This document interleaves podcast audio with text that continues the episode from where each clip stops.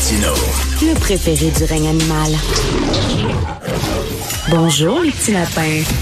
Alors, c'est le vendredi, nous parlons avec euh, Rémi Villemur. Euh, Rémi, ceux qui détestent la loi 21. Je pense entre autres à Luc Lavoie à la joute, puis il était à l'émission de Yasmine Abdel Fadel.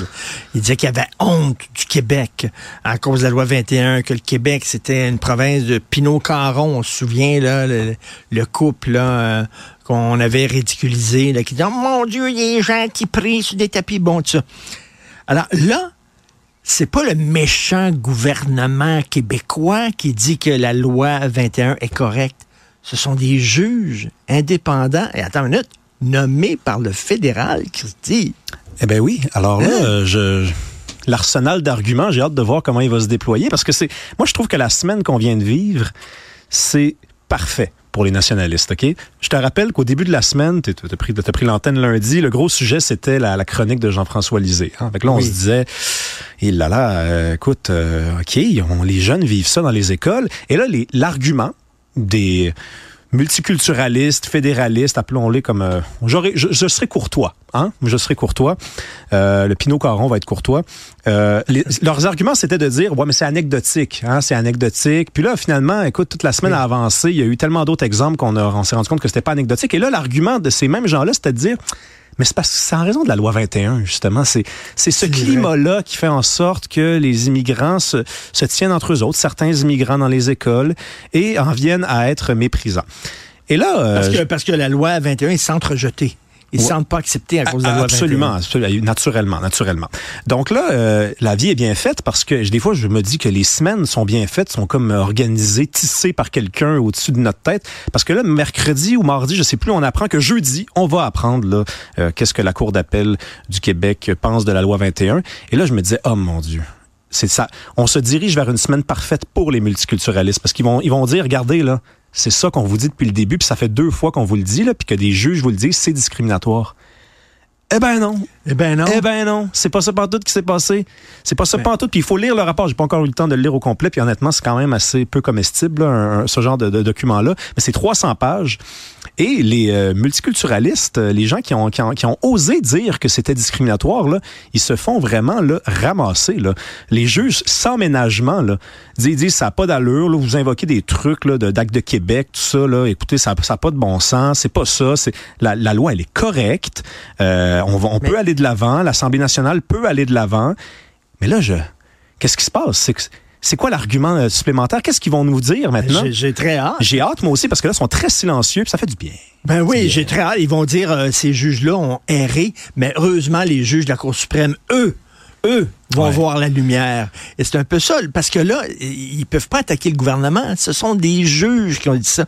Cela dit, mauvaise nouvelle pour les souverainistes, parce que les souverainistes auraient aimé que la Cour d'appel avec les juges nommés par le fédéral, invalide la loi. Puis là, il pourrait dire, regardez, c'est la preuve qu'on peut pas gérer comme on veut. Mais là, ben non. On peut avoir des lois comme la loi 21 au sein du Canada. Et des juges nommés par le fédéral peuvent défendre, peuvent défendre cette loi-là. Donc, mauvaise nouvelle pour les souverainistes. Oui, mais sois patient, Richard. Ça s'en vient entre toi puis moi. Moi, je veux dire, je me réjouis pas tant que ça. C'est-à-dire que la seule affaire qui fait du bien, c'est de se faire dire c'est pas discriminatoire. Mais on sait très bien ce qui s'en vient. On sait très bien qu'en Cour suprême, ça va tomber. Attends une minute, attends une minute. Il y a des gens qui disaient, c'est sûr, ça va, ça va être mm-hmm. validé par la Cour d'appel. C'est certain. Il y a un juge qui dit qu'il était contre la clause dérogatoire. Les autres juges sont nommés par le fédéral. C'est certain qu'il va. Ben non. Ouais. Mais ben l'analyse du juge Blanchard était très moralement, euh, disons, entreprise. Ça avait vraiment l'air d'un truc, euh, on jugeait sur des caractères comme la discrimination, le mal, le bien. Cette fois-ci, c'est une analyse qui est très technique. La prochaine fois, normalement, ça, on risque de retomber dans la morale. Et quand on va aller dans la morale, ben, effectivement, on, risque de perdre parce que les, ce sont les codes du Canada avec lesquels nous sommes incompatibles. Et, et Rémi, est-ce que euh, le gouvernement Legault va avoir les couilles d'appliquer la loi 21 aux écoles anglophones? Parce que là, on dit, oui, vous pouvez le faire. Je pense que oui. Je pense que oui. Ça, sinon, ça sert à quoi d'avoir vécu tout ça? Je veux dire, je veux ben bien croire que l'appel euh, a été... Mais C'est une bonne question quand même, parce que depuis quelques mois, voire quelques années, les couilles, c'est peut-être ce qui leur manque. Hein? c'est, euh, c'est, je, je remarque qu'il n'y a plus grand-chose au bout du scrotum. Le scrotum est vide et ça coule. C'est dégueulasse. Mais, je- mais normalement, oui, je pense que c'est, c'est le seul héritage. En même temps, ils veulent ménager. Ça, ça va être la Ouais. guerre avec la communauté anglophone. J'ai bien hâte de voir ça parce qu'ils sont allés plus loin que le juge Blanchard. Effectivement, mais la, mais la CAQ ne peut pas, sachant très bien là, qu'ils sont Ben. en train de, de piler sur tout le- tout- tout- tous leurs engagements nationalistes, ils peuvent pas laisser tomber la loi 21. Donc, d'après moi, ils vont aller à fond là-dedans. Et euh, en terminant, euh, Brian Mulroney, ça te dit quoi, toi?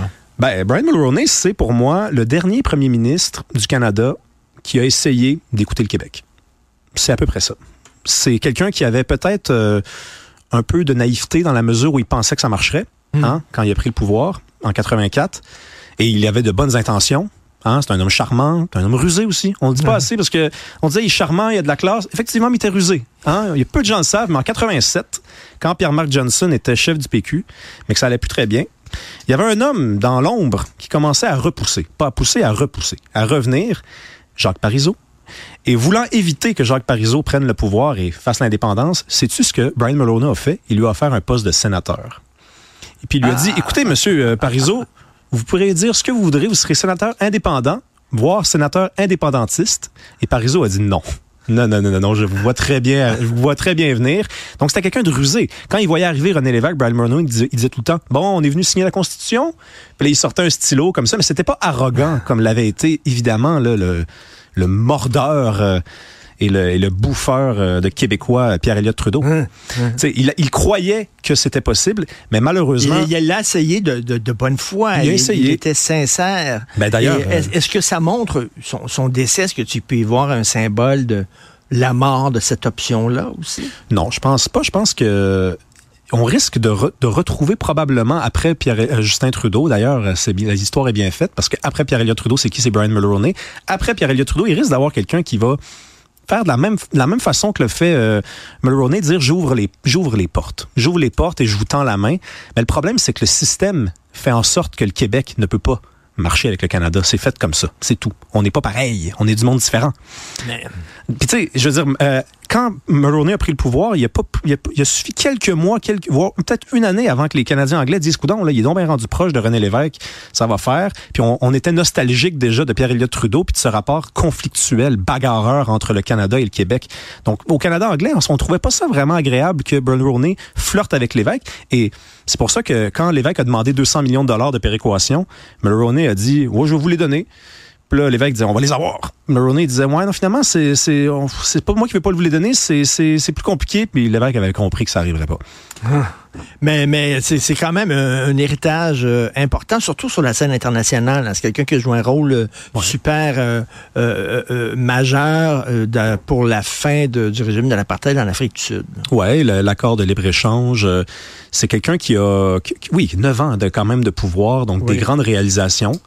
Et le rêve, le rêve d'un Canada qui se peut et d'un Québec à l'intérieur du Canada. Toi, tu es trop jeune, mais je me souviens quand j'entendais, quand j'ai entendu la nouvelle euh, à la radio, au bulletin de nouvelles de la mort de Mitch, comme quoi c'était rejeté. Je me souviens, écoute Rémi, comme c'était hier, je conduisais euh, dans les rues d'Outremont dans mon auto, puis entendu ça, ben, c'est fini, c'était rejeté. J'ai j'ai dû me stationner, mettre le frein à bras, puis j'étais tellement découragé. Ben oui, il y croyait. Tellement. Puis il y a eu Charlottetown, un peu, peu, peu longtemps après, même chose. Donc on y croyait encore. Lui, il était de, vraiment des bonnes intentions, Mulroney. Écoute, on demandait le strict minimum, là. reconnaissez-nous comme nation. C'est tout. Ça, c'était C'est tout. distinct, c'est tout.